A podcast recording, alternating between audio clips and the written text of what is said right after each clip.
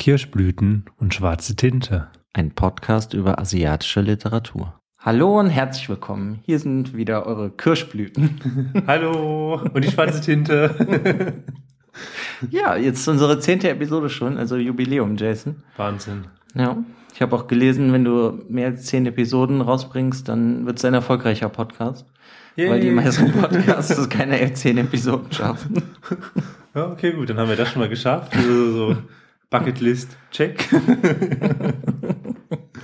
ja, was, wie findest du den Namen Kirsch, eure Kirschblüten? Ich dachte, wir müssen ja irgendwie mal so einen Namen für uns finden als Abkürzung. Doch, finde ich gut. Dass wir die ja. Kirschblüten sind. Wir sind die Kirschblüten. Doch, das gefällt mir. Doch, ja.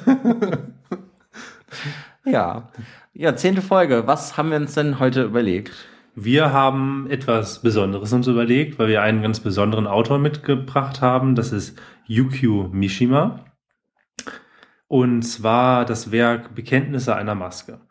Oder auch bekannt unter Geständnisse einer Maske. Genau, genau. Da komme ich jetzt auch direkt zu, weil das wurde 2018 im Kein und Aber Verlag nochmal neu aufgelegt. Und diesmal wurde es das allererste Mal direkt aus dem Japanischen übersetzt von Nora Bierich.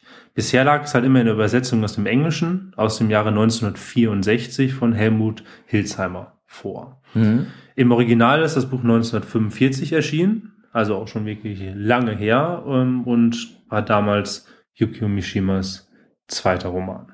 Worum geht's denn? Ja, erstmal ist das ja, hat er das ja dann geschrieben, wirklich, wo das Buch eigentlich endet, so am Ende des Zweiten Weltkriegs. Stimmt. Das ist mir gerade aufgefallen. Ja, stimmt. Ich eigentlich schon interessant.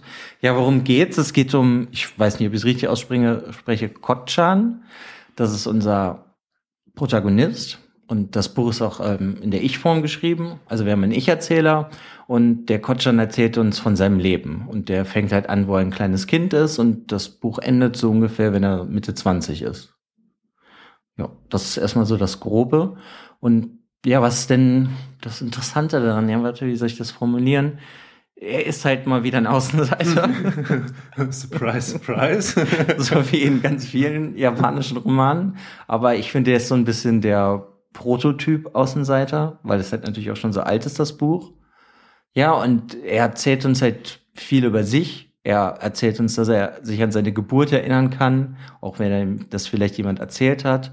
Ja, und wir erfahren eigentlich so, ja, was er so durchmacht. Also es sind natürlich auch viele Sachen, die sind eigentlich egal, wie ob er gute Schulnoten jetzt kriegt, sag ich mal, ist egal, aber es wird sich mehr darauf konzentriert, dass er, wie er seine Sexualität entdeckt und da ist es halt interessant, dass er eigentlich ja, würde ich sagen, homosexuell ist. Aber es halt noch nicht bewusst hat. Ja, ja, weil als er seine Sexualität entdeckt, da guckt er sich halt Bilderbücher an und da sieht er halt eine Statue und die findet er halt total erotisch, hat seinen ersten Samenerguss. Und er, ja, ich glaube, da ist noch ein großes Problem, dass nie jemand mit ihm über Sexualität geredet hat oder so. Deswegen hat er auch komische Gedanken dann halt darüber. Ja, also es, ähm, ich glaube, es ist mal wieder so ein Buch, wenn ich das so kurz betrachte, wo, wenn jemand mal mit ihm geredet hätte, wäre es ihm besser ergangen. Ja, wahrscheinlich, wahrscheinlich schon. Man, genau, das ist ein Buch, was man ja auch nicht vergessen darf. Es ist, ähm, es spielt in den 30er Jahren des 20. Jahrhunderts, ähm, ist also dann dementsprechend ja auch ein bisschen konservativer das Ganze. Ähm, gut, ich meine, ist in Deutschland ja auch nicht anders gewesen, dass einfach die, ja, die normalen männlichen Gesellschaftswerte natürlich ganz anders gewesen sind. Eine Homosexualität war total verpönt, wie bei uns auch in Deutschland. Ich könnte mir vorstellen, dass es in Japan vielleicht noch mal ein bisschen stärker dann auch gesellschaftlich verpönt war. Ähm, das weiß ich zum Beispiel gar nicht, ob es irgendwelche Strafen dann in Japan gab früher dafür, so wie in Europa. Das weiß ich auch nicht, aber es ist auf jeden Fall so, ich könnte mir vorstellen, wenn du dich jetzt offen geoutet hast als Homosexueller, dann ähm, ja, dann ja. warst du bestimmt kein richtiger, richtiger Teil der Gesellschaft mehr, aber jetzt, wenn ich so Deutschland nehme, da bist du ja auch früher für ins Gefängnis gekommen. Das war ja ein Verbrechen. Mhm. Also zumindest ist homosexueller Sex. Stimmt. Also, da, aber da weiß ich, das weiß ich zum Beispiel gar nicht bei Japan. Auf jeden Fall war, also das ist ja auch wirklich ein, ein komplettes, also so ein, so ein Grundthema im ganzen Buch, diese, ähm, ja, sexuelle Offenbarung, sexuelle Entwicklung von ihm, diese Homosexualität.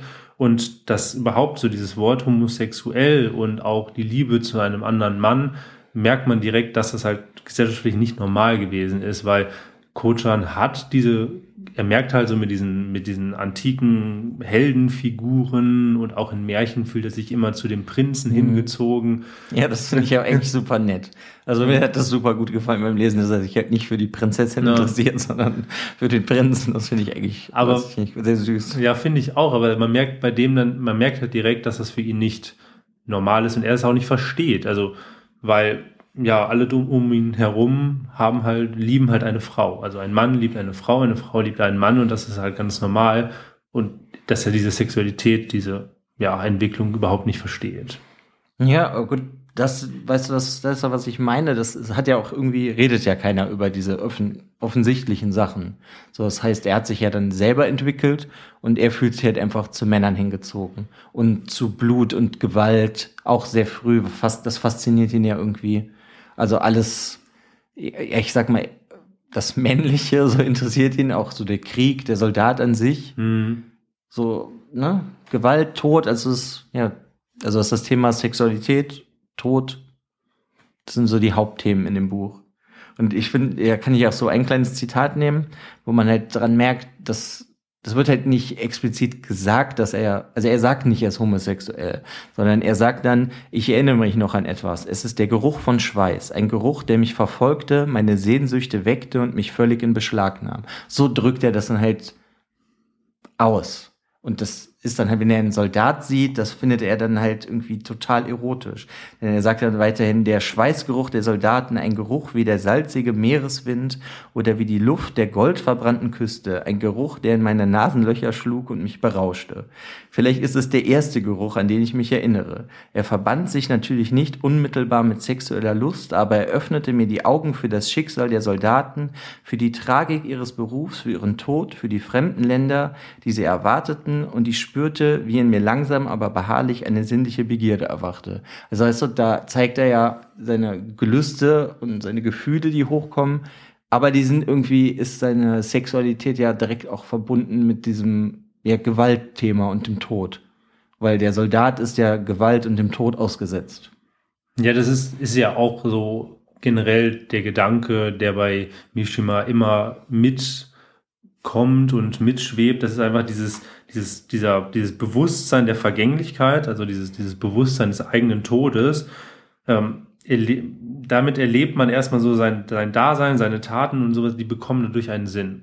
Mhm. Und durch diese, in dieser Vergänglichkeit und das Bewusstsein dieser Vergänglichkeit liegt halt die Schönheit. Und das ist eigentlich das, wo er, wo man auch in diesen ganzen anfänglichen Bildern, die man nur beschrieben bekommt, nicht erklärt bekommt, weil ich meine, das ist ja ein Ich-Erzähler, er erklärt ja seine Gedanken nicht, versteht sie auch selber nicht, immer mehr bewusst werden, warum er halt diese Gewalt, den Tod, diese männlichen Symbole, also dieser ja, Schweiß, wo man sich vielleicht eher mhm. so denkt, das ist vielleicht ein bisschen eklig, aber dass er ja in dieser Vergänglichkeit vielleicht auch da halt die wirkliche Schönheit dann sieht. Ja, auf jeden Fall. Aber es ist halt schon, ich finde für ein Kind dann schon, was er dann da, obwohl er hat das dann geschrieben, so mit Mitte 20. Aber diese Gefühle, die er hat, auch schon im frühen Alter, die finde ich teilweise halt auch schon krass. Ja, total, total. Also ich finde, das ist zum Beispiel, kann man direkt mal ansprechen, das ist eine, eine, extreme Stärke in diesem Roman. Wir hatten ja jetzt schon in vielen Romanen darüber gesprochen, ähm, diese Zerrissenheit, diese innerliche Zerrissenheit. Und ich finde, das bringt das hier einfach auf ein ganz anderes Level hm. dass du diese innere Zerrissenheit merkst du ab Seite 1. Er, er fühlt sich zerrissen, weil er es nicht versteht. Er merkt, er ist anders.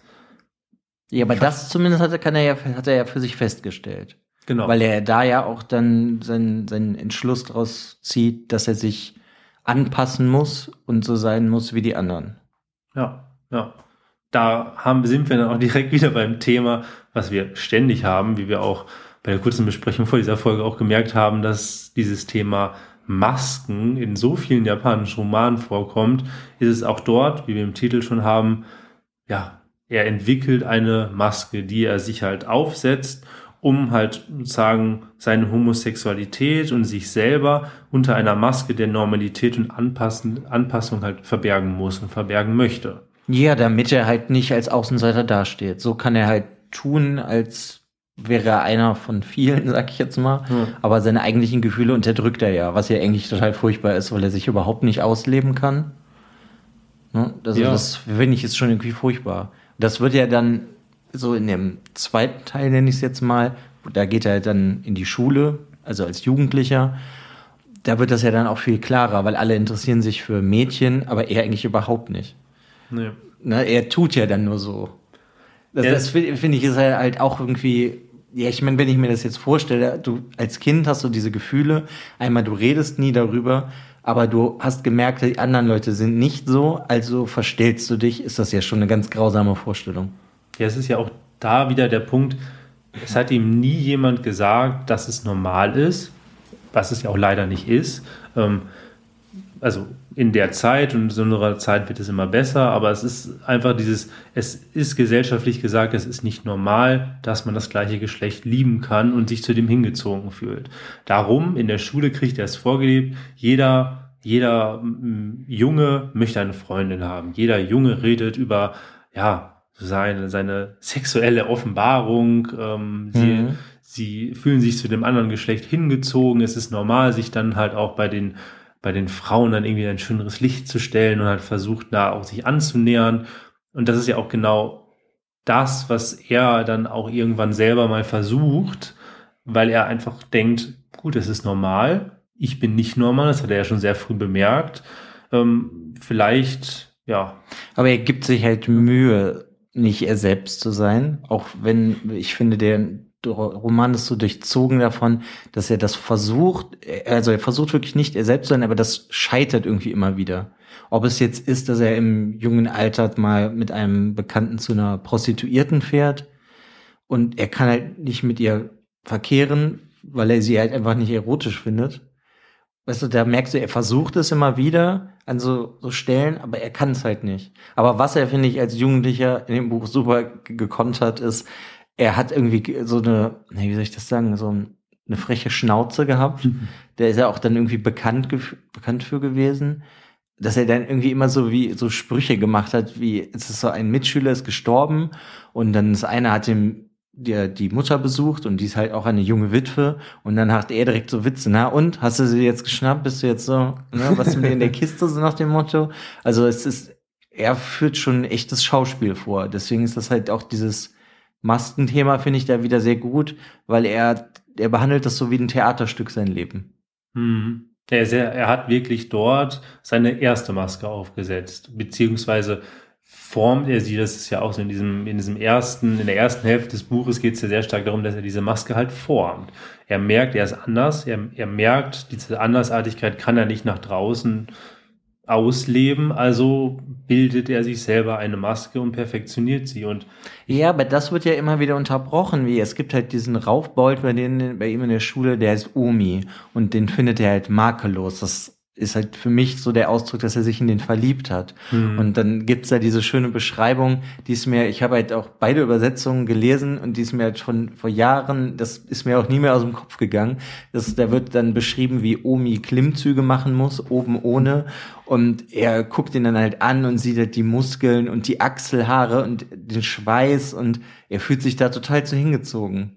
Und da, da merkst du halt, er hat zwar diese Maske, aber und da ist, wird dann, dann sagt er halt auch, ja, er kriegt halt einen Ständer, hm. aber er versucht den zu, also er, er, ist so panisch, dass, dass jemand sehen könnte von seinen Mit, Mitschülern. Weißt du, das kann ich ja irgendwie verstehen, so diesen Grundgedanken. Ja. Und das fand ich eine super spannende Szene, die ist mir irgendwie nie mehr aus dem Kopf gegangen, wie er der halt beschreibt, wie dieser junge Raufbold halt diese Klimmzüge macht und er findet das einfach ganz, ganz toll. Und dann ja, ist das halt seine erste Liebe, die er aus der halt schwerlich natürlich was werden kann, wenn man nie darüber redet, dass man homosexuell ist.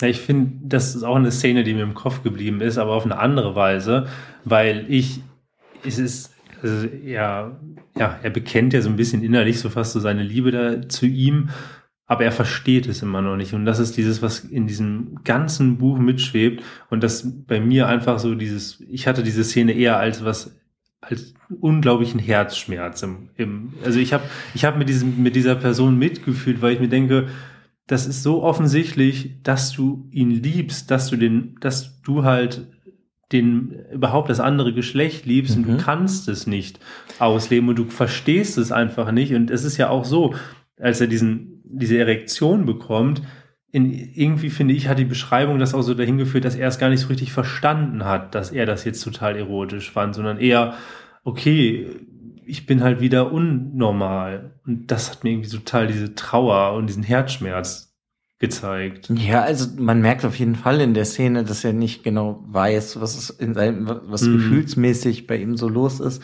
Aber ich fand es irgendwie trotzdem, er, also der Mishima kann das halt wundervoll so hervorheben, diese Sachen in dem, in dem Roman einfach. Ja, total. Ich finde das einfach total faszinierend, wie der das halt dann geschrieben hat. Und das ist, ähm, ja, irgendwie, es hat so eine leichte Erotik, auch wie der viele Szenen beschreibt. Das ist halt irgendwie faszinierend. Aber genau diese Schreibweise hat bei mir das nämlich geschafft. Ich weiß gar nicht, ob das jetzt gewollt war von dem Autor, aber mir hat es diese, diese Schreibweise, diese unglaublich schöne Schreibweise, es ist so, als würdest du einen Liebesroman lesen und du merkst, okay, beide verlieben sich ineinander und jetzt fehlt nur noch dieser letzte Schritt, bis sie sich küssen und zusammen sind und das hätte ich ihnen irgendwie in dem Moment total gewünscht, aber alles, was vorher passiert ist und diese innere Welt von ähm, Kochan, hat mir dann wieder so ins Herz gedrückt, dass es ja einfach nicht möglich ist gerade. Und das ja, hätte ich ihm so sehr gewünscht. Das wäre aber ja auch wie so ein Märchen, was der Kotschan dann gelesen hat. Ja. Was du jetzt beschrieben hast. Und ich, ich finde, das zeigt er uns ja direkt von Anfang an. Es ist zwar natürlich eine Fiktion, weil es ist ein Roman, aber du merkst, dass es irgendwie sehr auf dem Boden bleibt. Es ist jetzt nicht so Happy End mäßig irgendwas geschrieben, sondern sehr realistisch. Ja, und das und ist das, das ist das finde ich ja. das, was das halt so sehr speziell dann halt auch macht, weil du merkst hier schon, dass er sich halt mit seiner Maske da irgendwas aufbaut, aber mhm. das ist halt so wie in den anderen Büchern auch, wie die, die wo Masken, sag ich mal, drin vorkommen, dass es dann irgendwie sehr oft klar ist, dass das nicht immer so ein gutes Ende hat. Nee, das ja, gerade also, dieses, dieses, dieses mit dieser, dieser Maske aufsetzt und so, das ist so, ja, ich hätte, ich hätte ihn einfach in so vielen Situationen was Schöneres gewünscht und ich hätte ihm gewünscht, dass es zu einem Märchen wird, aber das war von Anfang an klar und das hatte ja. ich zum Beispiel jetzt hm. überhaupt nicht. Ich habe ihm das nicht gewünscht. Ich fand das eher besonders so die erste Hälfte des Buchs finde ich halt mega faszinierend, wie dieser Junge groß wird, also der Kotschan, mhm. und was der dann so erlebt. Aber ich finde es da auch interessant, was er wichtig findet, uns zu berichten aus seinem Leben und was nicht. Also oh, das finde ja. ich halt irgendwie auch, weil ich meine, da passiert natürlich viel mehr in 15 Jahren als das, was mhm. wir da mitbekommen. Wir bekommen ja nur so einzelne Szenen mit.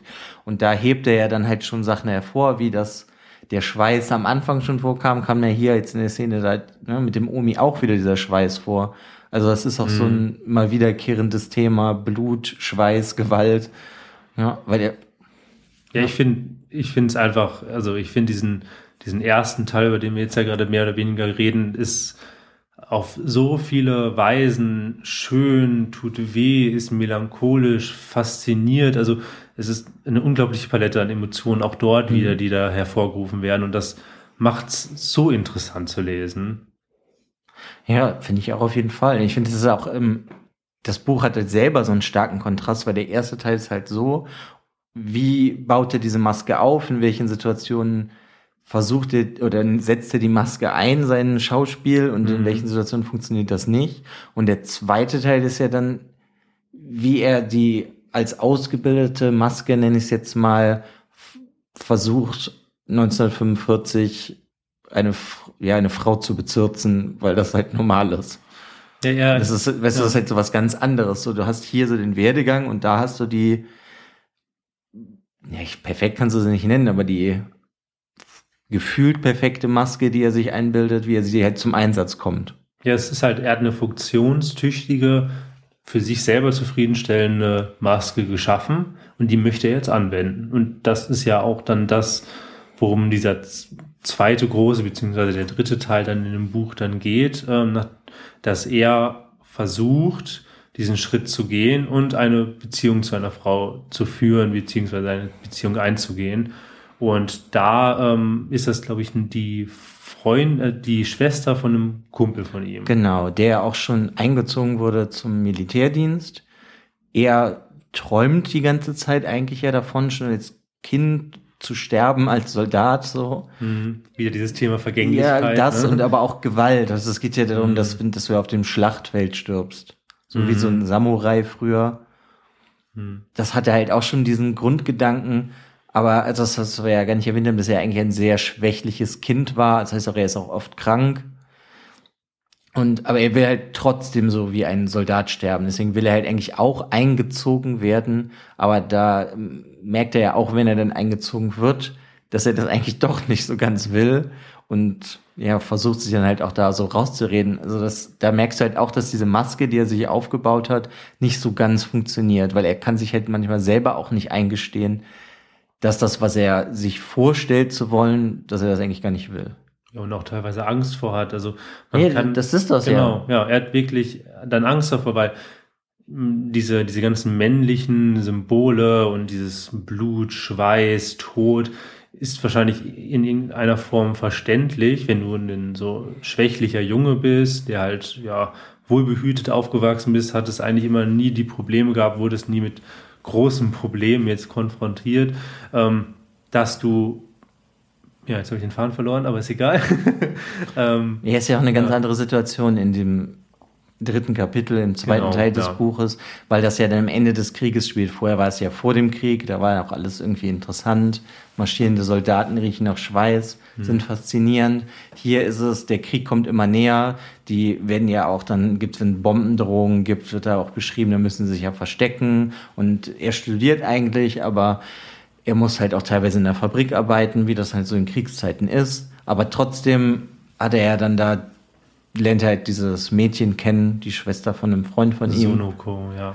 Ja, der, weil er verbringt halt auch Zeit mit denen, weil er fährt mit denen zusammen den Bruder besuchen und dann er entwickelt sich da so ein bisschen was bei denen, auch wenn das ja eigentlich nicht wirklich innerlich zu ihm passt. Aber er redet sich so ein bisschen ein, dass er sich in sie verliebt würde ja, ich jetzt mal sagen. Also er mag sie. Er mag sie als, als Mensch, habe ich schon das Gefühl, dass es ein Mögen ist, aber ein, eher ein freundschaftliches Mögen und nicht eine ja, genau. körperliche Weise. Was, was ich, ja, das, ja, körperlich ist er ja sowieso jetzt zu Frauen ja eigentlich bis jetzt nicht hingezogen gewesen. Mhm. Aber das, er versucht ja so, das, was über Freundschaft hinausgeht, sich einzubilden. Mhm. Weil das mhm. ja, also so habe ich das empfunden, weil die, in der Gesellschaft ist das ja normal, also sollte er das auch tun. Ja, er, er versucht, er versucht mittels der Maske normal zu werden. Er versucht dieses, dieses, diesen normalen Werdegang, ich bin jetzt alt genug, ich finde jetzt eine langsam eine Frau und werde diese Frau heiraten und werde eine Familie zeugen, dass er diesem normalen Werdegang, den er überall vorgelebt bekommt, dass er dem jetzt auch nachgeht weil er sich nicht vorstellt, weil, weil das einfach normal ist. Jeder macht das, also muss er das auch machen und muss diese innerliche Zerrissenheit, die halt immer stärker wird, muss er dann irgendwie ja, runterschlucken. Ja, und da finde ich, gibt es dann auch so, wie so ein als Beispiel, er ist dann Sonoko besuchen gefahren. Das ist halt diese Kriegszeit, das heißt, wenn Bombendrohung kommt und er fährt gerade Zug, muss er ja Zug halt halten und die müssen sich verstecken oder in Sicherheit bringen. Aber da stellt er sich halt irgendwie auch vor, dann, obwohl er sie ja eigentlich einerseits denkt, dass sie, er sie in sie verliebt ist, dass ihre ganze Familie ausgebombt wird und sie stirbt. Weißt du, du hast da auch immer dieses mhm. wiederkehrende Thema der Gewalt. Aber weil das ja für ihn doch auch in irgendeiner Form was Schönes ist, weil in ja, Sterben ist generell auch was Schönes für ihn, der Grundgedanke. Deswegen ist ja dieser Gedanke, als Soldat aus dem Schlachtfeld zu sterben, was Gutes. Mhm. Das teilt er aber irgendwie mit Sonoko auch, weil da gibt's auch so eine Szene, wo sie sich halt einmal alleine, so am Anfang, wo sie sich kennengelernt haben, unterhalten im Zimmer, weil es keine Geschwister sind da, keine Eltern, wo sie sich erst anschweigen und dann im Endeffekt aber sich darauf einigen, wenn jetzt eine Bombe hier einschlagen würde, wir wären tot, wäre das gut. Das ist ein schöner Moment, so. Ja, das heißt, da, da merkt man ja auch, beide, beide fühlen sich schon zueinander hingezogen oder passen mit dem Gedankengut so ein bisschen dann doch stärker zusammen. Aber ja, Kochan fehlt halt diese, diese körperliche Zuneigung. Das ist ja genau das, was er damals schon bei der Prostituierten versucht hatte, mit der Prostituierten zu schlafen, in irgendeiner Form die Gefühle zu erzwingen. Aber gerade diese, diese körperlichen, sexuellen Gefühle, die kannst du halt nicht erzwingen. Und das wird halt gerade in diesem, in diesem zweiten Teil des Buches deutlich. Das wird total klar gemacht. Ich meine, weil er versucht es auch, sie küssen sich irgendwann mal. Mhm. Also, ja, aber er kann das halt irgendwie gar nicht. Er driftet ja auch immer wieder in, in den Gedanken, dann wenn er jetzt bei ihr ist, er küsst sie, dann will er an sie denken, aber er driftet immer wieder ab und denkt dann wieder an, was ich, Achselhaare mhm. und Schweiß und Männer, die auf dem Schlachtfeld sterben. Also, ja, ja, man merkt einfach dieses, ja, dass er so zerrissen ist und das, diese, dieses, das finde, war bei mir einfach dieses, dieser Herzschmerz wurde immer, immer schlimmer.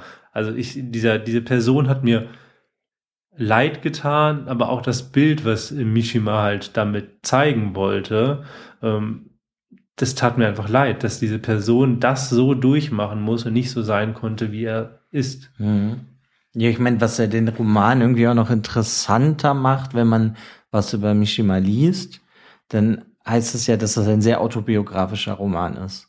Das heißt, wenn er das halt selber ist, macht das das ja nochmal auf eine andere Art irgendwie faszinierend und es gibt ja gerade gerade diese Punkte, dass das autobiografisch sein könnte. Es gibt so viele Anhaltspunkte. Mhm. Also wir wir sind wir fangen an mit einem Jungen in den 30er Jahren. Also Mishima ist 1925 geboren. Also, ja, es ist also es, ganz klar, wenn, wenn ich das lese, habe ich mir gedacht, das ist er. Ja. Weil ich halt auch gelesen habe, dass Kochan eine Verkürzung im Japanischen von seinem Vornamen ist. Also, aber ich kann es ja nicht beweisen, deswegen, ich kann nee, ja auch nur auf nicht. Sachen zurückgehen, ja. die ich auch gelesen habe.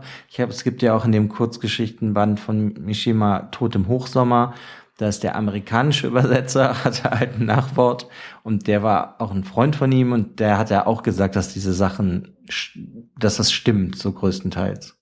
Aber wissen kann ich es ja nicht. Aber nee. das finde ich macht das Buch halt irgendwie auch nochmal anders. Besonders, ich meine, das machen wir ja jetzt nicht heute, aber wenn man sich generell mit ihm beschäftigt, weil er ja auch ein komisches Leben geführt hat und einen komischen Tod hatte. Ja, was auch hier in Deutschland zum Beispiel dann auch gewisse Romane sind in Deutschland nie rausgekommen, auch so gerade dieses Verpönte. Ähm, ich meine, er ist halt, ja, es wirkt also, er wurde halt politisch aktiv und ähm, ist halt sehr diesem nationalistischen zugewandt gewesen und dass das Buch 1945 herausgekommen. Wir sind gerade dann am Ende des Zweiten Weltkrieges, beziehungsweise in der mhm. Übersetzung 1964 bei uns sind wir dann halt nach dem Krieg. Ist dann auch verständlich, warum der vielleicht bei uns dann auch ähm, ja erstmal so ein bisschen vielleicht verpönt war und dass Japan an sich jetzt auch nicht, vielleicht auch nicht so ganz so stolz auf seinen, auf diesen Autor war, weil. Ja, aber das stimmt ja nicht. Das, er ist ja sehr erfolgreich damit gewesen, weil er ist ja, auch mit der Erzählform ist er ja in die typisch japanischen Fußstapfen der Literatur getreten. Den Ich-Erzähler-Roman, der so ein bisschen autobiografisch wirkt.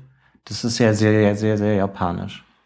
Also der war ja auch erfolgreich. Aber also der zu seiner Zeit. Mishima? Ja. Ja, ich weiß jetzt nicht, ob die Leute den heute noch lesen, aber es gibt den Preis, der nach ihm benannt das ist. Stimmt, also ja. Der ist auf jeden Fall eine Marke, nenne ich es mal. Hm. Also der ist, als der gelebt hat, war der ja auf jeden Fall sehr beliebt und berühmt in Amerika, ja. also auch im englischsprachigen Bereich. Bei uns weiß ich das jetzt nicht so viel. Ich habe jetzt ja, wohl, ja, die meisten Bücher, die ich habe, die habe ich halt gebraucht gekauft und sind auch sehr alt von ihm. Hm. Ja, zum Beispiel dieses Meer der Fruchtbarkeit, ja. dieser Vierteiler, den du über Jahre gesammelt hast. Ja, bis ich es mal hatte, ja. Ja, also ja. ich glaube schon, dass der sehr beliebt war auch. Und in Japan war der auf jeden Fall beliebt und ist bestimmt in Literaturkreisen immer noch beliebt. Hm. Durch das vielseitige Schreiben, was er ja auch gemacht hat. Also es ist auf jeden Fall, finde ich, ein super krasser Beginn weil er ist ja da selber noch jung und wenn er das selber ist, ist er ja gerade erst Mitte 20. Hm. Ja, diese, um wieder zurück aufs Buch zu kommen, wir, wir haben diese Leitthemen und darum fühlt sich dieses autobiografische, dass es auch wirklich autobiografisch ist, fühlt sich auch so an, weil mhm. du diese Themen in den anderen Werken, die, die man von ihm liest, die kommen immer wieder. Also dieses, diese Zerrissenheit, Homosexualität ist auch immer wieder. Ja, aber es ist nicht immer, also es ist nicht alles so gehäuft wie jetzt in diesem Buch. Nee, das nicht. Das finde nee. ich ist halt wichtig zu sagen, dass jetzt nicht jedes Buch hat ein Homosexuell, das nee. Thema Homosexualität. Zerrissenheit würde ich schon sagen, weil das so sein Gimmick ist, nenne ich mal so ein bisschen. Ja, und auch dieses, dieses Thema von Vergänglichkeit und Tod. Das sind ja, einfach so genau. dieses Zerrissenheit, Vergänglichkeit, Tod, das sind so diese, diese Themen, die in dem Buch sich sozusagen erarbeitet werden und in anderen Büchern immer wieder auftreten. Also das ist so, ähm, ja, also wie gesagt, wir wissen es nicht genau, ob das jetzt wirklich sein Leben exakt jetzt so gewesen ist, aber es fühlt sich so an und auch wenn man. Es liest sich halt es liest sich so. auch so. Also aber das macht das Buch ja irgendwie noch spezieller, finde ich. Also weißt du, wenn du dir diese Geschichte einfach nur ausdenkst, ist es ein guter Roman, aber ich finde eh, dass diese dass autobiografische Romane irgendwie was ganz Spezielles haben. Das mag ich halt auch in der japanischen Literatur unglaublich mhm. gern. Ich finde das irgendwie bringt mich das dann auch immer der Geschichte näher. Man kann irgendwie mehr mitfühlen. Ja, das ist das zum Beispiel, was wir bei ähm, dem einen Buch hatten ähm, vom Dasai, Alte Freunde, ähm, wo wir, wo das ja so gewesen ist, ich habe die Geschichte gelesen und im Nachwort habe ich dann ja mitbekommen, okay, das basiert wieder halt, also sehr autobiografisch hm. beziehungsweise Autofiktion und hat das Ganze in ein anderes Licht gebracht. Bei dem Buch war das so, dass ich das von Anfang an als autobiografischen oder Autofiktion-Roman gelesen habe, wodurch sich das komplett an, direkt anders angefühlt hatte. Also gewisse Szenen haben sich bei mir anders angefühlt. Ich hatte so diese, was ich, diese emotionale Glocke in mir hat eigentlich viel schneller ähm, geläutet und hatte dann wirklich diesen, diesen, diesen Herzschmerz, den ich zum Beispiel bei dem Deine kalten Hände, auch im, im Laufe des Buches hat sich immer mehr entwickelt, dass dass ich, dass ich diese Melancholie, was ich teilweise davon überhäuft wurde, das war bei diesem Buch einfach noch stärker. Also es hat sich wirklich angefühlt, als würde so eine Welle über mir brechen immer weiter. Und ich sehe halt diese Welle immer größer werden und dann, ähm, ja, also. Es ist ein total faszinierendes Buch, deswegen will ich jetzt auch gar nicht über das Ende reden. Nee. Ist das mehr auch jetzt so eine Empfehlung, dass wenn man sich für japanische Literatur interessiert, sollte man das auf jeden Fall lesen. Ich kann jetzt zum Beispiel auch gar nicht sagen, in welcher Übersetzung man das lesen sollte, da ich halt das Original nicht lesen kann. Na, ich habe ich hab, ich hab von beiden ähm, Übersetzungen Positives gehört. Also ich habe gehört, dass zum Beispiel, ich habe es nicht gelesen, aber dass bei der, bei der amerikanischen, also englischen Übersetzung, dass das Ganze so ein bisschen ja, ein bisschen blumiger beschrieben wird, vielleicht ein bisschen seichter sich mhm. anfühlt, aber sich so ein bisschen stärker halt auch dadurch, dass es nicht eine 1 zu 1 Übersetzung ist, stärker vom Original also entfernt. Im Deutschen ist es wohl so, dass die Übersetzung sehr nah am ähm, Japanischen ist, dass das aber teilweise sich vielleicht ein bisschen holpriger anfühlt, weil es halt nicht so poetisch perfekt ausgedrückt ist. Und ähm, wo ich jetzt persönlich, das war eine Rezension, die ich mal ähm, darüber gelesen hatte. Ich meine, wir beide sprechen, sprechen und lesen kein Japanisch, deshalb Gar können nicht. wir nur darüber lesen. Aber das hatte ich zum Beispiel nicht das Gefühl beim Lesen, dass sich das holprig angefühlt hatte. Nee, ich auch nicht. Und wenn, hätte ich eher gedacht, dass das die Absicht vom hm. Autor war. Dass sich halt die Stelle vielleicht was holpriger lesen soll. Ich meine, man muss da ja auch im Generellen kann man vielleicht darüber sagen, dass die Wortwahl ist ja auch wieder sehr speziell. Also es ist, ne, Mishima lesen ist nicht unbedingt einfach, beziehungsweise. Nee, wobei aber das Buch noch einfach ist, finde ich. Ja, das stimmt. Find, find aber ich finde, also aber ich finde, das ist, im Mishima lesen ist kein Happen für zwischendurch, weil ich finde die Werke von Mishima ganz besonders bei dem Werk, es wirkt total nach. Und bei dem ist es wirklich auch so gewesen, ich habe für dieses kurze, knapp über 200 Seiten Buch, ähm, saß ich, glaube ich, irgendwie eine Woche oder anderthalb dran, weil ich mir einfach ja, Zeit auch, gelassen ja. habe, weil es manchmal reicht, zehn Seiten zu lesen und die auf sich wirken zu lassen. Und das ist eine enorme Stärke in diesem ja, Buch. Vor allem finde ich, es gibt halt so manche Passagen, die kann man auch 30 Mal lesen, weil die ich finde ich total faszinierend. Ob das jetzt vom Anfang ist, wo er sich an seine Geburt erinnert, sondern wird halt auch da erzählt er, wie er das erste Mal gewaschen wurde in der Wanne, da ist die Wortwahl halt der kann sich so krass. toll ausdrücken. Ja, das, das ja. meine ich, ist halt auch nochmal was Besonderes. Ja, und das ist auch was, was sich da auch die ganze Zeit zeigt. Du hast diese wunderschönen Beschreibungen, die Sprache, er kann so wunderbar mit der Sprache umgehen. Dann hast du aber daneben dieses wirklich grausame Thema, dass ein junger Junge nicht er selbst sein kann und das hat dann in manchen Situationen dann bei mir dann auch nochmal diesen Herzschmerz nochmal verstärkt, dass du dieses Gefühl hattest, es ist so schön ausgedrückt und du verliebst dich gerade in diese Sprache und dann macht es in deinem Kopf Klick und du überträgst das gerade auf diese Situation und bist dann eigentlich nur noch traurig. Hm. Ja, das ist schon faszinierend, was so, das, so ein kurzes Büchlein, sag ich mal, alles so rausholt. Ja. Ja, also es ist absolut faszinierend. Das, ja, also ich, deswegen ist das halt irgendwie eine, für mich auf jeden Fall, also wenn man sich für japanische Literatur interessiert, sollte man auf jeden Fall Mishima lesen. Und das vielleicht auch mit diesem Buch dann halt auch wirklich anfangen.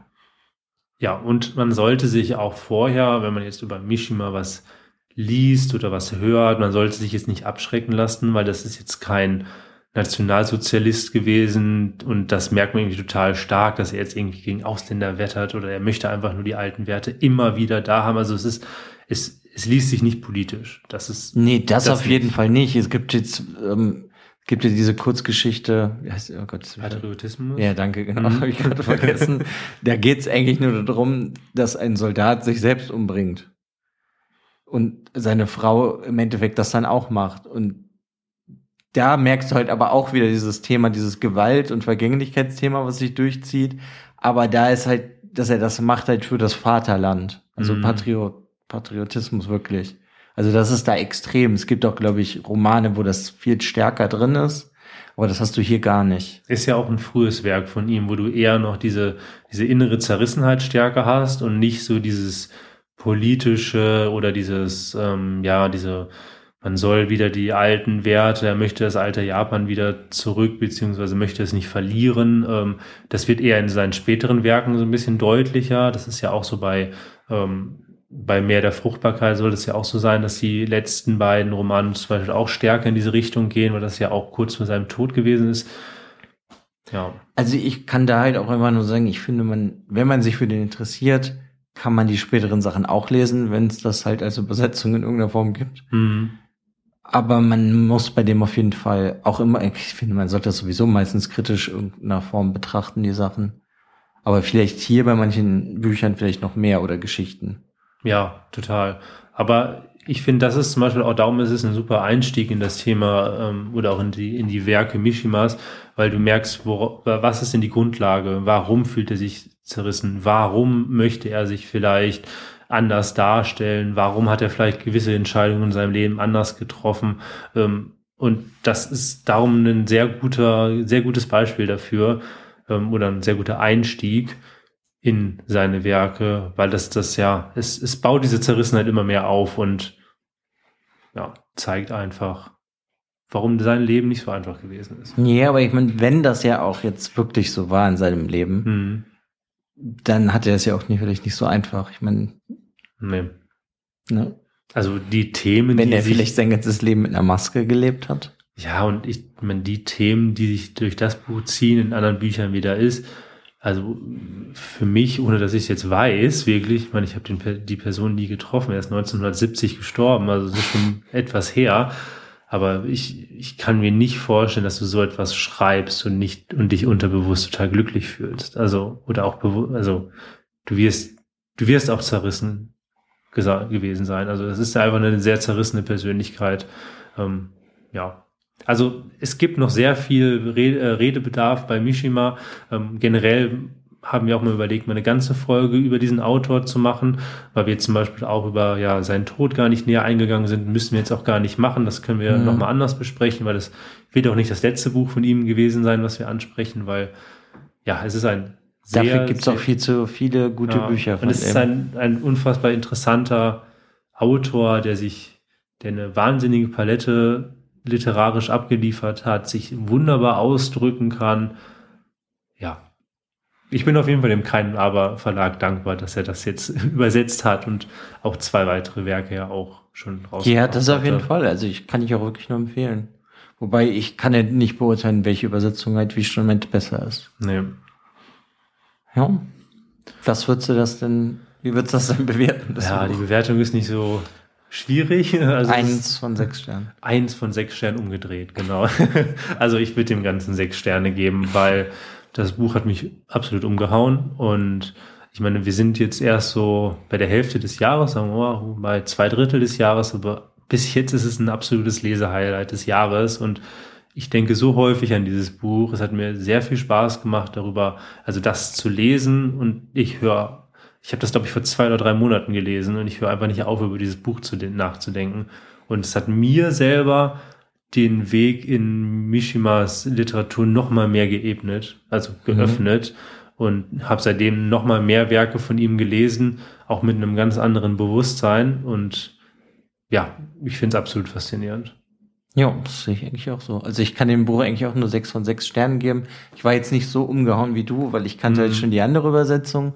Aber ich finde es einfach toll. Deswegen ist für mich halt eine Empfehlung, egal ne, ob es jetzt Bekenntnisse einer Maske oder Geständnisse einer Maske sind. Passt beides. ja, weiß ich ja, nicht. Wobei, ich finde eher, das Bekenntnisse passt irgendwie schon besser. Ja, das stimmt. Der bekennt sich ja eher. Das ist ja das, was er versucht. Er versucht eine Maske aufzulegen und sich zu dieser Maske zu bekennen und hm. auch in Form von einer Beziehung zu einer Frau vielleicht einzugehen. Ja, genau. Ist ja, also da finde ich den Titel eigentlich fast besser. Obwohl ich das am Anfang gar nicht, habe ich so überlesen. Ich dachte, dass die Neuübersetzung heißt auch Geständnis einer Maske. Ich war am Anfang absolut immer verwirrt. Ich wusste, ich habe immer das Falsche gesucht, wenn ich nach diesem Buch gesucht hatte. So, hä? Ich habe das auch vor ein paar Wochen oder so, also ich glaube auch erst nachdem ich es gelesen hatte, habe ich gesehen, dass es das unterschiedliche Titel sind. Ich dachte immer so in anderen Rezensionen, ja, die haben sich vielleicht mal verschrieben, aber. Ja, ja der geht auf jeden Fall ist ein ganz tolles Buch, sehr faszinierend. Und auch wenn man jetzt das in der Sicht betrachtet, wie jetzt heutige Autoren schreiben oder wie Murakami schreibt, egal welcher Murakami, da merkt man auf jeden Fall auch die Einflüsse von dem Mishima. Finde ich sehr ja. stark. Ob das viele Gewaltsachen sind, die jetzt bei Ryo Murakami sind oder diese Zerrissenheit und mhm. Etc. hier der Tod, der ja auch beim Haruki Murakami oft vorkommt, finde, da merkt man einfach so ein bisschen, wo das herkommt. Finde ich auch. Also das ist ist auf jeden Fall eine sehr wichtige literarische Person und wollte ich eigentlich schon die ganze Zeit gesagt haben, das muss ich gerade noch reinwerfen. Ich finde, das ist absolut zeitlos geschrieben. Oh ja, das ja, auf jeden Fall haben wir ja. gar nicht drüber geredet, ja. ja ich finde, das ist, ist komplett zeitlos. Ja, es ist wirklich, wenn du, wenn du vorher nicht weißt, wann er gelebt hat, ist das auch einfach absolut auf die heutige Zeit übertragbar. Und teilweise gibt es von ihm halt auch Romane, die können auch einfach heute spielen. Also mhm. die sind so aktuell geschrieben und so zeitlos auch so von seinen Elementen, die drin sind, dass er auch in, zum Teil ein Schriftsteller sein könnte, der auch heute noch lebt. Also wäre schön, wenn er heute noch leben würde. ja, ich weiß nicht, aber ich habe nur darüber gelesen, dass das mir der Fruchtbarkeit, dass er da zu seinen Freunden gesagt hätte, das wäre das Beste, was er jemals schreiben konnte. Deswegen wird es danach für ihn nur noch den Selbstmord geben. Hm. Ja. Deswegen weiß ich nicht, ob er dann überhaupt noch mal was geschrieben hätte. Das stimmt auch wieder. Gut, ich meine, es gibt ja auch noch sehr viele andere Werke, die äh, entweder noch nicht mal ins Englische übersetzt wurden. Es gibt sehr viele Werke im Englischen, ähm, die nicht ins Deutsche übersetzt worden sind. Ähm, ja, man kann auf jeden Fall mehr von ihm lesen im Englischen als im Deutschen. Hm. Was ich furchtbar finde. Ja, ich finde es auch Aber schade. dann muss ich es ja halt auf Englisch lesen, irgendwann, wenn es nicht mal auf Deutsch rauskommt. Ja. ja. Ja, dann war es das im Endeffekt doch schon. Dann bleibt uns ja eigentlich nur noch zu sagen, folgt uns auf Ed Kirschblüten und schwarze Tinte. Genau, folgt uns da, wo ihr diesen Podcast gerade hört. Und bewertet und uns. Bewertet uns, ja. Schreibt uns auch gerne. Und ja, bei Instagram könnt ihr auch nochmal äh, gerne vorbeischauen. Ähm, auch dort, wir veröffentlichen immer mal wieder ähm, ja, Neuerscheinungen. Neuerdings haben wir jetzt auch einige Autorenprofile gezeigt, wo wir einfach mal ein paar Autoren vorstellen, die vielleicht noch nicht ganz so bekannt gewesen sind und oder die ja. unter dem Radar einfach geblieben sind. Ja, oder, genau. Finde ich. Genau. Hm? Ja, genau. Ja. Ja. ja, dann bleibt mir abschließend nur noch vielleicht den Podcast mit einem Zitat zu enden. Wenn du damit einverstanden bist. Bin ich total. Okay, okay. Okay. Als sich die Wellen verzogen, war meine Unreinheit weggewaschen. Das schäumende Meer verschlang die Myriaden meiner Spermien und trug sie zusammen mit all den anderen Mikroorganismen, Seetangsamen und dem Fischleich mit sich fort.